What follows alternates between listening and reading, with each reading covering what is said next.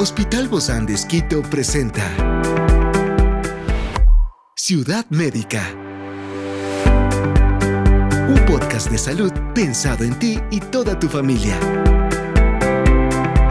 Hoy tenemos a un experto para hablarnos sobre cómo prevenir infartos. Se trata del doctor José Patricio López, cardiólogo del Hospital Bozán de Esquito, y hoy está aquí en este encuentro de Ciudad Médica. Yo soy Ofelia Díaz de Simbaña y estoy súper contenta de disfrutar este podcast de Ciudad Médica en este mundo tan apasionante de la salud. La prevención de los infartos se basa en la comprensión de los factores de riesgo, la promoción de un estilo de vida saludable y la identificación temprana de señales de advertencia.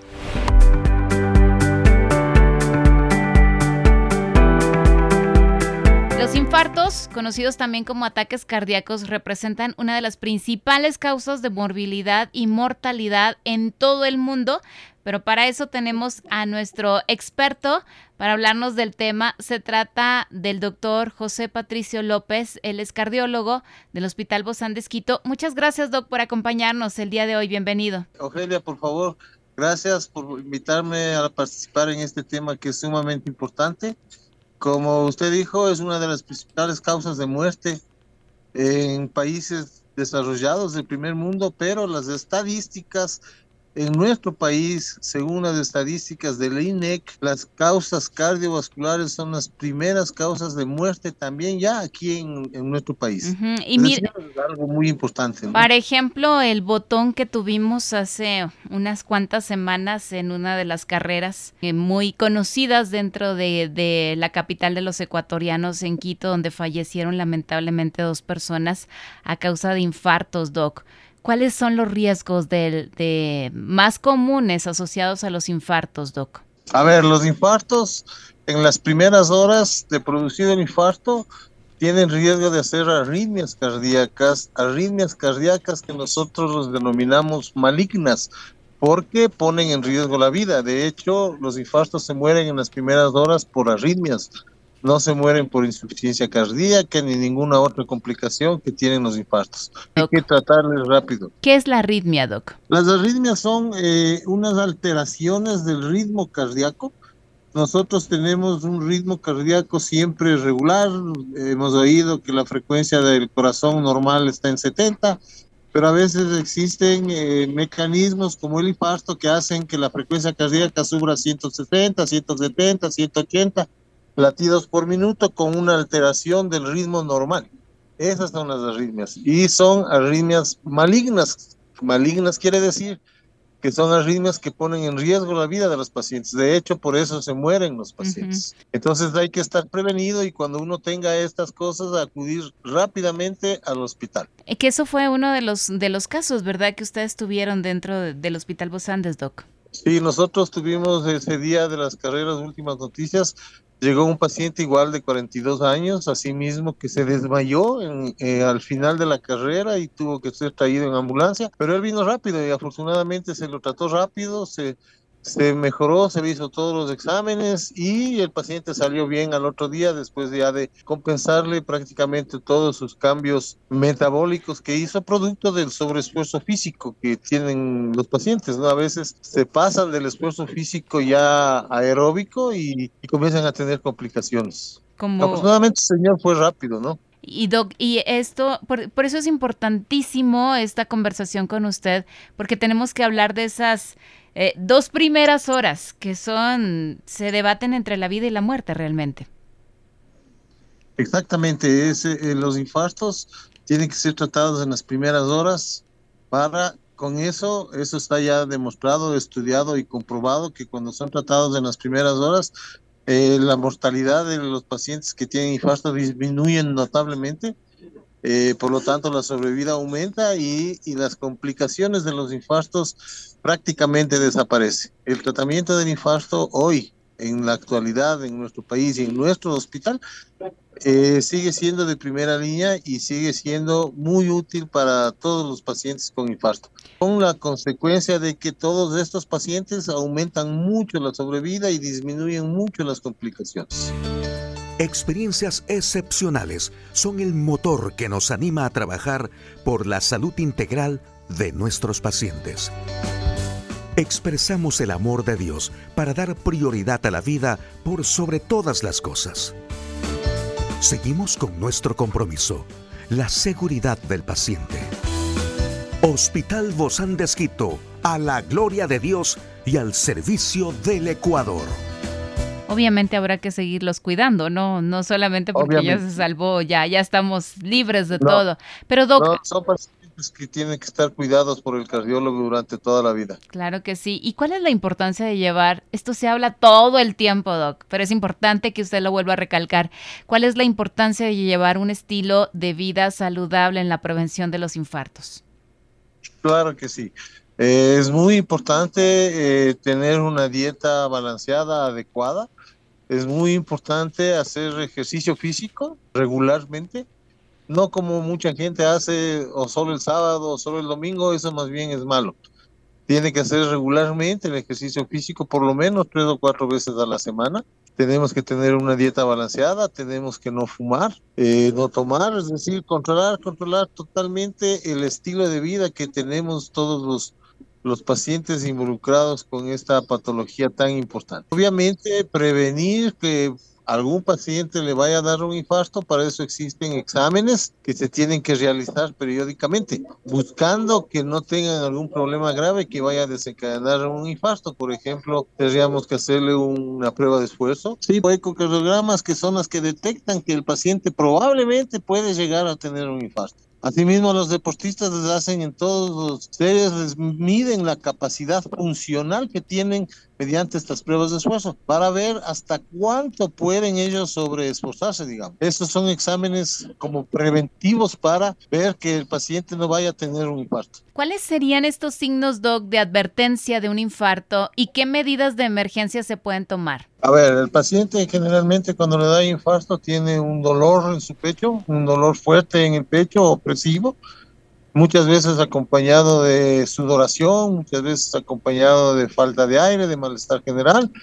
Y ese momento lo que tiene que tomarse rápidamente son unas aspirinas de niños, masticarlas y acudir inmediatamente al hospital.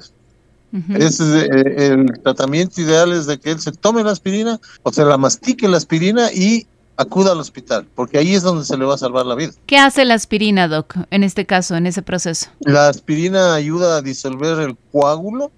El infarto se da porque se formó un coágulo y ese coágulo obstruyó la arteria coronaria, la arteria que, que da la sangre y el oxígeno a nuestro corazón. Y la aspirina es uno de los puntales para ayudar a disolver el coágulo existen otros medicamentos que ya son intrahospitalarios que nosotros tenemos que ponerlos. Claro, pero ese es el manejo más rápido. ¿Por qué ahora se da con más frecuencia? Antes quizás se, oía de estos infartos en personas más adultas, ahora eh, ya se ha disminuido esta edad. ¿Por qué se da esto, Doc? Sí, eso se da eh, últimamente en personas mucho más jóvenes que antes nadie sospechaba que podría darle. Eso es porque el estilo de vida que tenemos ahora es muy diferente. El estilo de vida es más estresante, el estilo de vida es que no tenemos tiempo para hacer ejercicio, el estilo de vida es que no tienen unas dietas adecuadas, balanceadas, que el paciente sigue fumando, es decir, los factores de riesgo cardíaco han cambiado en las personas jóvenes. Ahora son mucho más vulnerables que antes. Por eso es que antes había los infartos en las personas de edad ya avanzada. Pero ahora hay muchos jóvenes que tienen infartos. ¿Desde qué edad, Doc, estamos hablando? Estamos hablando desde los 40 años para arriba. Esas son las personas que tienen que cuidarse más y hacerse estos chequeos periódicos que yo digo, con exámenes como electrocardiogramas, pruebas de esfuerzo, dependiendo de cada caso en particular. Pero son pacientes que ya deberían estarse haciendo chequeos y rastreándole a ver si en algún momento podríamos tener un infarto, ¿no? Por eso entonces sí se puede prevenir, los infartos sí se pueden prevenir en personas con antecedentes familiares de enfermedades cardíacas y obviamente previniendo con todo esto que usted nos acaba de decir. Obviamente, todo eso es lo que tenemos que hacer, sí previene. Es decir, Habrán infartos que suceden espontáneamente y que no se puede hacer nada al respecto, pero hay muchos infartos que sí se podrían prevenir en muchos pacientes si es que esto se hacen exámenes, controles y mantienen un, un estilo de vida adecuado, digamos. Bueno, esas son las recomendaciones casi en todas las, las enfermedades, ¿no? Pero, Doc, es, eh, usted hablaba de la aspirina y yo no quisiera aquí que las personas dijeran, ah, bueno, entonces yo me automedico, yo me la tomo para prevenir infartos. ¿Es una manera también de hacerlo o solamente está indicado para ciertas personas? No, está indicado para ciertas personas. Yo dije, la aspirina es lo primerito que debe tomarse alguien que tenga ya el momento del infarto, el momento del dolor del pecho y eso. Pero ahí no todo, no todo el mundo tiene que tomar aspirina. O sea, hay que, tiene que cumplir ciertos criterios que hacen que el paciente sea muy de alto riesgo cardíaco. Esos necesitan aspirina. Pero no toda la población en general no. Pero no se pueden automedicar. Claro, claro, a eso vamos, no nos podemos automedicar. ¿Y es recomendable tomar medicamentos preventivos para reducir el riesgo de infartos, Doc? Pero una vez que se han hecho los exámenes necesarios. Ok, mientras es decir, tanto Yo tengo que saber cómo son los niveles de su colesterol bueno, colesterol malo, para ver si necesita tal, tomar un medicamento para esto que obviamente me va a prevenir el infarto. Pero no le puedo dar ese medicamento sin tener alguna demostración de que están altos. Y lo mismo en la aspirina y lo mismo en algunos otros medicamentos. Siempre tenemos que hacer exámenes. Eh, cuando, cuando da este infarto, Doc, ¿hay otras enfermedades también asociadas?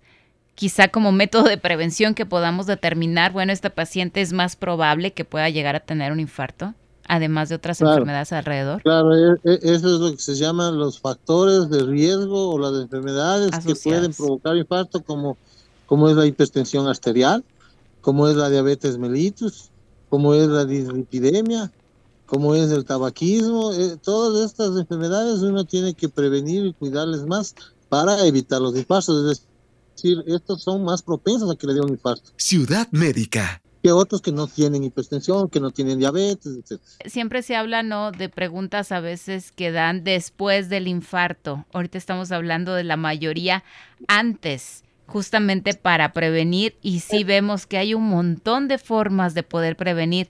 Lastimosamente la vida cotidiana nos lleva a, ir más hacia el infarto que a poder prevenirlo. Eso es importante, eso es importante, cuidar bien todos estos factores de riesgo que tiene la población en general.